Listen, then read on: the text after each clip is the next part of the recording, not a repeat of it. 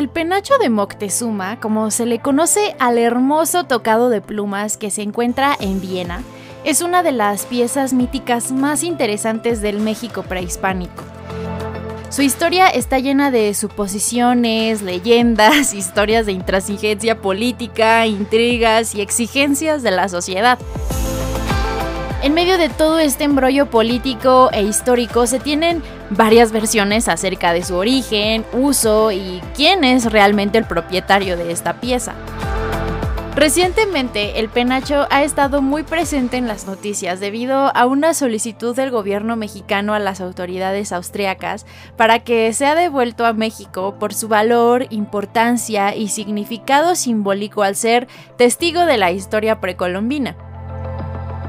Al hacer una búsqueda simple en Google al respecto, cientos de fuentes de noticias salen para explicar que la solicitud del retorno es un capricho del presidente mexicano, que en México no tenemos la capacidad de cuidar de una pieza de semejante fragilidad, que el penacho ni siquiera es un penacho, que no es de Moctezuma, que hay cosas más importantes que comentar y entre tanta palabrería, ciertamente uno termina confundido. Así que para este episodio decidí que me pondría a investigar un poco acerca de esta historia para tratar de entender yo misma todos los dimes y diretes. ¿Los austríacos son los malvados y los mexicanos berrinchudos? Vamos a ver.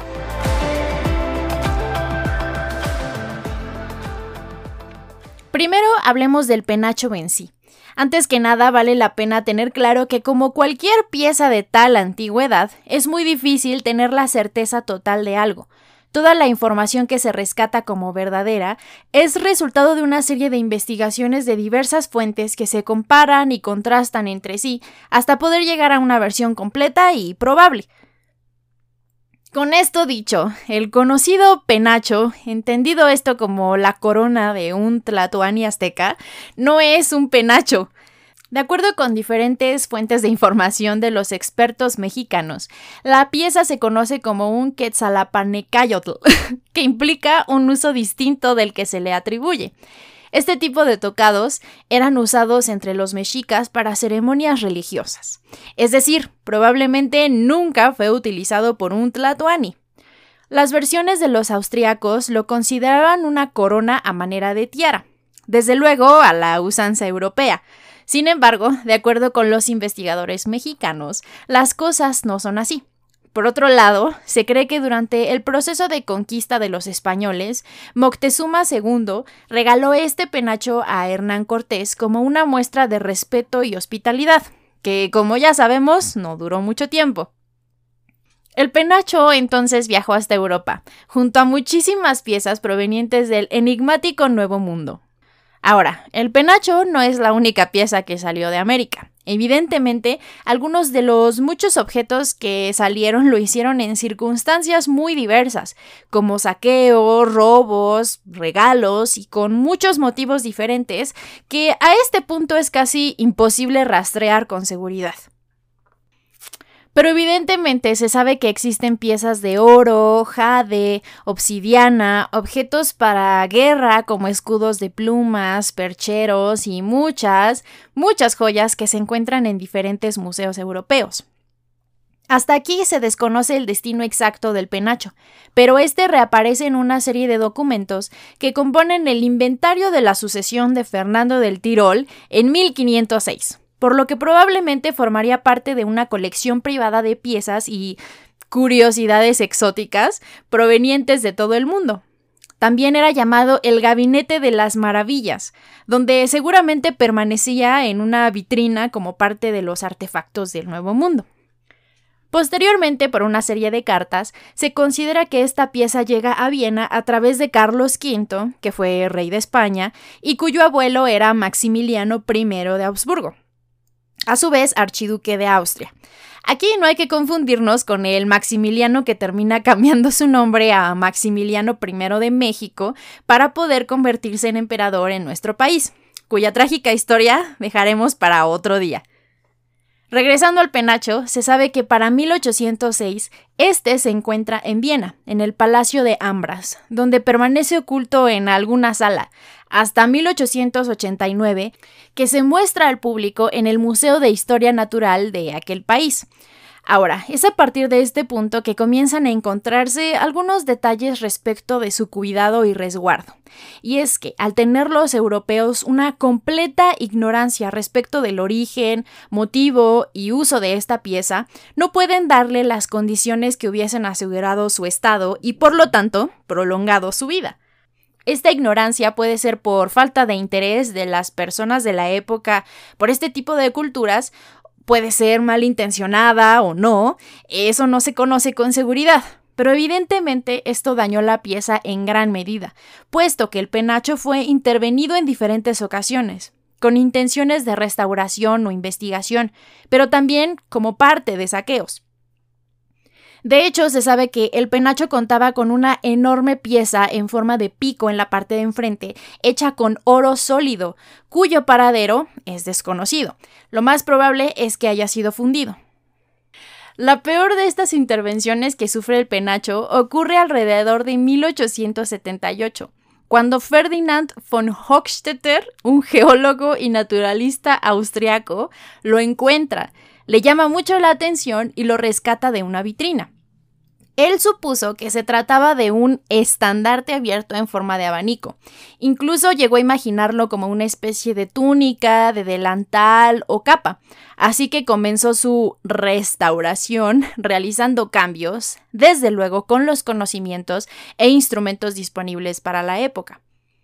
En otra de las intervenciones, realizada en 1878, a la diadema inferior se le colocaron pellejos de pájaro martín pescador para intentar cubrir algunos de los daños en las plumas originales que habían sido causados por insectos.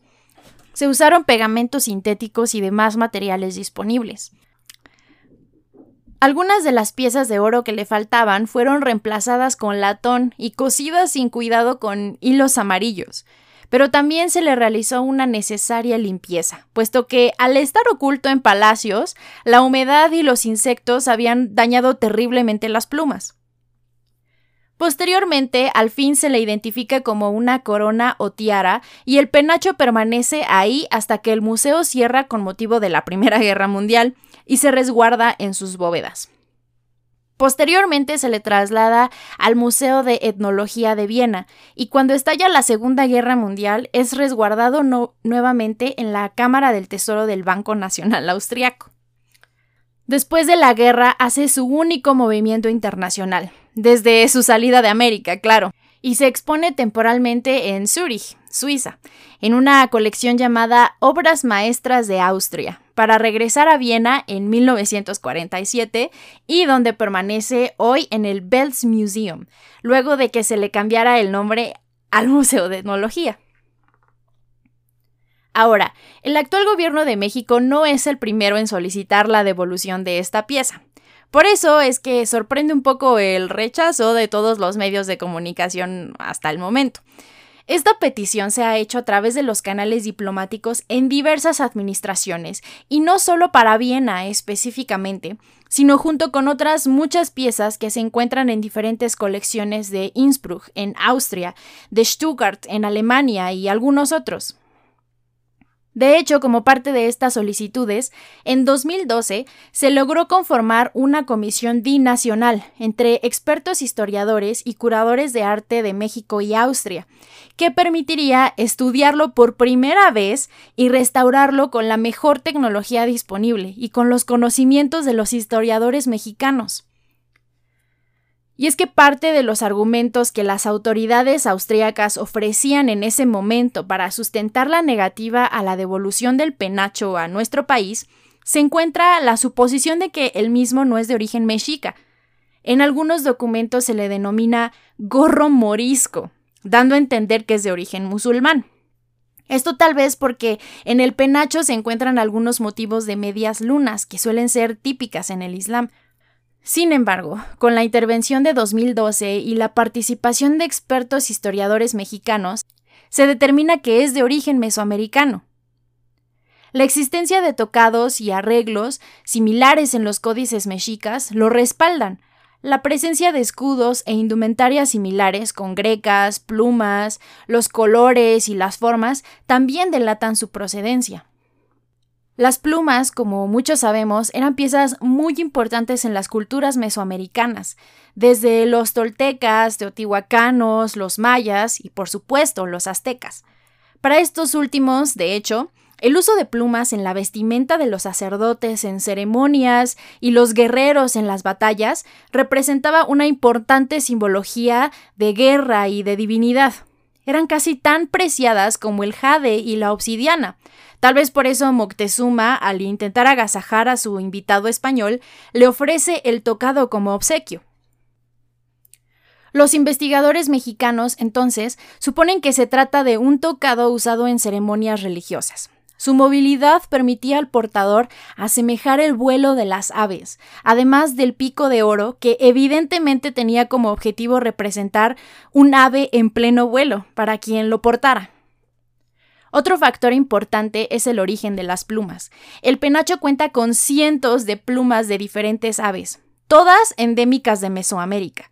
Algunos tipos de plumas, de hecho, solo se encuentran en la región que era dominada por los aztecas. Además, ciertos artefactos que también han sido reclamados por el gobierno mexicano incluyen escudos hechos con pieles de jaguar, de ocelote, plumas de loro, águila y colibrí. Todos estos animales de enorme significado simbólico y cultural para los mexicas. El quetzal macho, específicamente, es el ave de la que provienen la mayoría de las plumas en el penacho. Era un ave muy apreciada, casi tanto como la turquesa o el jade. Además, la delegación mexicana comisionada para la restauración descubre que la malla que sostiene toda la estructura de plumas está hecha con fibras de algodón y agave, con técnicas de tejido y ensamblado propias de los aztecas y muchas de las cuales aún se conservan y se conocen en pueblos mexicanos. Los palitos o varillas donde se sostiene también son hechos a partir de carrizos y están forrados con hilos de agave. Toda la estructura fue asegurada con pegamentos vegetales provenientes de las orquídeas. Este pegamento aún hoy en día es conocido como Southly. Adicionalmente, la fundición de los metales, principalmente oro sólido, se realizó con técnicas y tecnologías que aún existen y son usadas por maestros de orfebrería en Oaxaca y en otras zonas de México. Así que México tiene los materiales orgánicos, los conocimientos y los procedimientos técnicos originales para su restauración, mantenimiento y resguardo. En Europa, si bien ha sobrevivido, también ha estado resguardado en condiciones desconocidas. Ha sido objeto de rapiña, de restauraciones improvisadas, fruto del total desconocimiento de la cultura y técnicas nacionales. Ha estado expuesto a guerras mundiales y ha sido trasladado sin supervisión adecuada. A raíz de la restauración e investigación de 2012, se le descubren 29 fracturas en sus 27 varillas de carrizo, a raíz de su exposición en forma vertical, suspendido en el aire, que causó el desgaste y quiebre de varias de las plumas del quetzal. Se detectaron manchas, escurrimientos y partes de la malla con señales de putrefacción, algo que, bueno, de hecho no resulta extraño, pues se trata de materiales orgánicos. De los 1.544 elementos metálicos, 1.171 son originales y muchos estaban sueltos. No fue posible coserlos de nuevo, pues eso hubiese comprometido la estabilidad de toda la malla. Tenía también más de 100 plumas con fracturas o sueltas y demás daños. El penacho evidentemente presenta señales del natural envejecimiento, pero también es verdad que sufrió daños que pudieron evitarse de existir una colaboración más cercana con los expertos mexicanos. Todos los factores como la humedad, la luz, los insectos, las restauraciones y demás afectan su durabilidad y por lo tanto el conocimiento de estas culturas para las generaciones venideras. Y es que a pesar de todas las pruebas históricas y materiales que certifican el origen mesoamericano de este famoso penacho, lo cierto es que el traslado y la preservación de la pieza es una de las principales razones que detienen su movimiento. En diferentes ocasiones se ha solicitado el traslado a México para al menos una exhibición temporal, pero las autoridades austríacas argumentan múltiples dificultades en su transporte, además de los evidentes aspectos legales respecto a su propiedad. Y es precisamente el tema de la logística lo que detiene todo, porque el Parlamento austriaco ha respaldado las solicitudes del gobierno mexicano. Dicen estar de acuerdo en que el penacho debería permanecer en los museos de nuestro país por temas históricos, culturales, pero también en propio beneficio de la pieza. Aunque se sabe que el movimiento en barco o avión podría comprometer la estabilidad de la malla, las plumas y las piezas de oro. El penacho mide 1.30 metros de alto por 1.78 metros de largo. Y por su tamaño, se dice que el traslado involucraría una caja antivibraciones especial que no existe y que cuya fabricación sería muy costosa y que no cabría en ningún avión. Pero los curadores y autoridades del museo en Viena, sin embargo, aseguran que la vitrina en la que se exhibe hoy en día es de la más alta calidad y cuenta con la mejor tecnología para su conservación. Ahora, es cierto que el caso de México y este penacho no son los únicos cuando se trata de recuperación de piezas y el papel cuestionable de los museos europeos. Y es que aquí cabe mencionar, que si bien los gobiernos tienen un voto en el tema legal y de papeleos necesarios, los museos, muchas veces manejados por privados, deliberadamente dificultan los procedimientos. Países como Egipto, con su cultura milenaria, también ha tenido que dejar ir la esperanza de recuperar muchas piezas con valor histórico, como la famosísima piedra Rosetta, que se encuentra hoy en día en el Museo Británico. Estos museos se adueñan de las piezas bajo el argumento de que los países de origen no cuentan con la infraestructura o la seguridad necesarias para su cuidado, para evitar perderlas o que terminen saqueadas, como ocurrió con el penacho en algún castillo europeo. Y mientras Egipto se apresura y se esfuerza para demostrar que cuenta con los lineamientos necesarios para cuidar de estos artefactos, el Museo inglés sigue lucrando con la exhibición de la pieza. Este tema es interesante y de hecho te recomiendo el documental de Netflix Los secretos de la tumba de Saqqara, por si quieres conocer un poco más acerca de estos controversiales procedimientos de excavación en Egipto, que aún hasta nuestros días siguen descubriendo piezas y artefactos que develan los misterios de su cultura. Pero regresando a México y el penacho, que no es penacho y que no era de Moctezuma, tristemente es poco probable que la pieza de hecho regrese al país, ni siquiera como parte de una exhibición temporal. Pero ánimo, porque la buena noticia es que en tu próximo viaje a Viena puedes visitar el museo sin costo mostrando tu pasaporte mexicano. Así que la verdad es que, aunque el penacho hubiese sido cuidado y contara con la posibilidad de volar o navegar libre de riesgos hasta México, el Museo de Viena difícilmente permitiría que la pieza saliera del país, como en el caso de Egipto. Encontrarían alguna razón histórica, algún documento o justificación material y económica para evitar perder la pieza. Y aunque las relaciones políticas entre México y Austria son buenas y estables, eso facilitó la conformación de una comisión binacional que evaluara el estado de la pieza y se procediera con su restauración.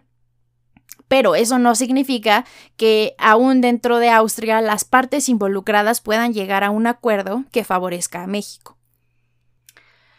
Actualmente se considera que Austria es el dueño cultural del penacho junto con México, y ellos se muestran receptivos ante las investigaciones de mexicanos y sus posibles intervenciones en la pieza. Pues luego de la evaluación y estudios hechos en el año 2012, luego de la reorganización de la misma exhibición que permite mostrar la pieza en una condición mucho más amigable, se asegura su conservación por al menos 500 años más. Y si en algo están de acuerdo los expertos de ambos países, es precisamente en la conservación de la pieza, en que se pueda cuidar lo mejor posible para que futuras generaciones la visiten y aprendan de la cultura mexica a través de ella. El gobierno de México ha solicitado su retorno al país bajo la idea de que actualmente existen los medios y tecnologías adecuadas para moverla sin riesgos, pero de no ser así, Se solicita que permanezca en una exhibición pública y no que se resguarde en colecciones privadas y se mantenga oculta en sótanos. Ahora, también a mucha gente le resultan completamente intrascendentes los intentos de los diferentes gobiernos por regresar esta pieza cultural al país. Se considera que hay cosas más importantes que atender y otros problemas en los que el gobierno debería enfocarse.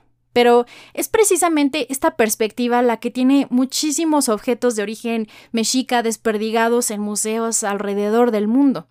Es esta misma perspectiva la que permite que privados coloquen espectáculos de luces que dañan estructuras antiquísimas, como pirámides y centros prehispánicos. Y es esta mentalidad la que últimamente permite que muchas comunidades indígenas sean víctimas del ostracismo todos los días en nuestro país y que sus prácticas culturales sean menospreciadas incluso que se pierdan y que sus trabajos artesanales se regateen mientras casas de diseñadores europeos venden prendas de imitación en miles de euros.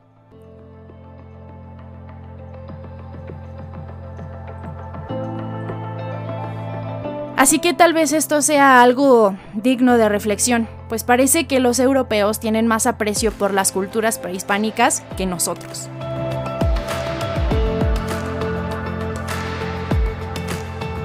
Si en algo están de acuerdo los expertos e investigadores de ambas nacionalidades, es en el cuidado de este penacho de incalculable valor histórico. Y por lo tanto prefieren que se quede en Viena, dado su estado de deterioro y en favor de su conservación. La verdad es que no importa cómo haya llegado a Europa, no importa si Austria se considera dueño cultural de la pieza, no importa si fue usado o no por Moctezuma, este Quetzalapanecayotl, al ser un objeto de confección y uso previo a la conquista española en América, es considerado un patrimonio cultural de la humanidad.